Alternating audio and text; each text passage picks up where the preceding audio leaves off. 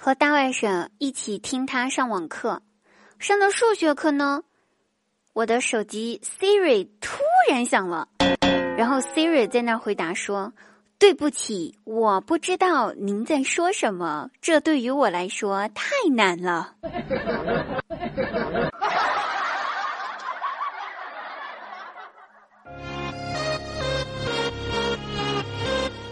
朋友过生日，我没有什么能力。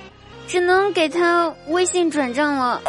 等将来我有能力的话，我一定换个朋友。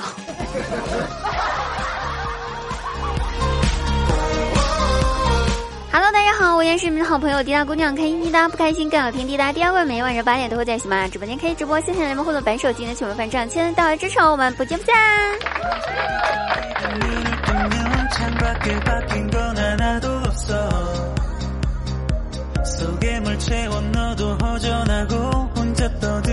那表弟呢？晚上送一个女同事回家，进入小区之后，因为太晚了，保安都已经休息了。那女同事就对我表弟说：“嗯，要不你今晚就在我家睡吧，天太晚了，没有门禁卡的话，你出不去小区的。”我表弟听了之后，心一横，说道。没事啊，我我们男生跟你们女生不一样，我们男生可坚持了，我就搁那铁门口守着，我就不相信到天亮就没有一个人不出小区的。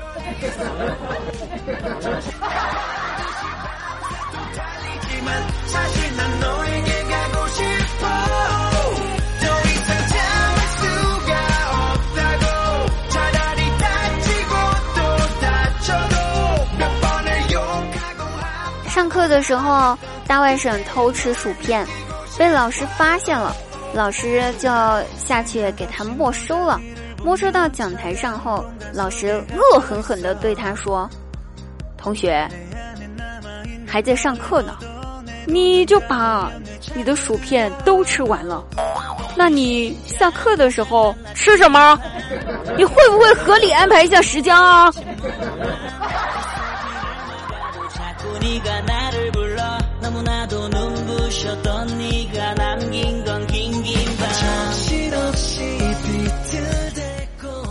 最近呢，在家办公，我算是发现了一件事儿。别人呢，人家的大脑是大脑，有可能呢，还有是打印机，也有可能是录音机，有可能是数码相机，更有可能是印钞机。只有我的大脑是豆浆机，还是个杂牌的，连九阳的都算不上。后来我想，可能这就是人家所说的：如果你有胸的话，没有脑子也是可以的。毕竟鱼和熊掌不可兼得嘛。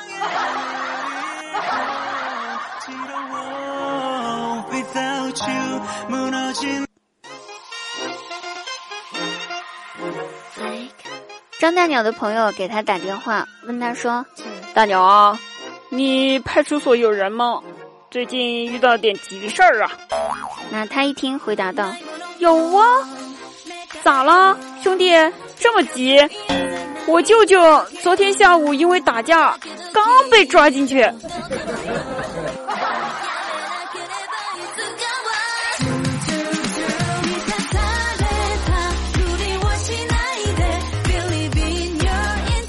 好了，本期节目到此结束了，我们下期再会哦，拜拜。